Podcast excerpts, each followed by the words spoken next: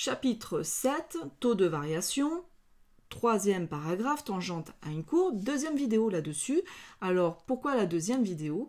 Parce que maintenant, je vais vous demander ici de construire la tangente en un point à une courbe connaissant le nombre dérivé. C'est-à-dire que là, avant, je vous donnais la courbe et la tangente, il fallait lire le nombre dérivé. Et eh bien maintenant, je vais vous donner le nombre dérivé et c'est à vous de construire la tangente. Alors, comment allons-nous faire? Eh bien, première étape, je vais remarquer, donc c'est l'inverse de l'exercice numéro 1 l'oral qu'on a fait, c'est-à-dire que je repère ici mon x qui vaut 2. Je vais le placer.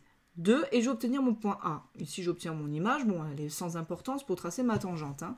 mais c'était pour vous rappeler ce qu'on a fait dans l'exercice numéro 1 à l'oral. Et là, ici, donc j'obtiens 5 en image. Maintenant que j'ai fait ça, on me dit que son coefficient directeur à cette tangente, eh bien, il vaut 6. Donc ça veut dire que je vais me déplacer de 1 vers la droite et ensuite monter de 6 carreaux. 1, 2, 3, 4, 5, 6. Mon point est ici. Donc, c'est-à-dire que f' de 2, il vaut 6.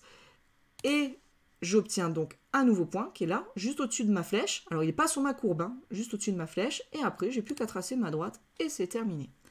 Voilà pour cet euh, exercice, ce savoir-faire qui est aussi indispensable. Donc, vous avez les deux. Soit on vous donne la tangente et il faut lire le coefficient directeur, soit on vous donne le coefficient directeur, c'est-à-dire votre nombre dérivé, et c'est à vous de tracer la tangente. Eh bien, Maintenant, je vous conseille de regarder l'exercice numéro 2 à l'oral pour bien comprendre comment on procède.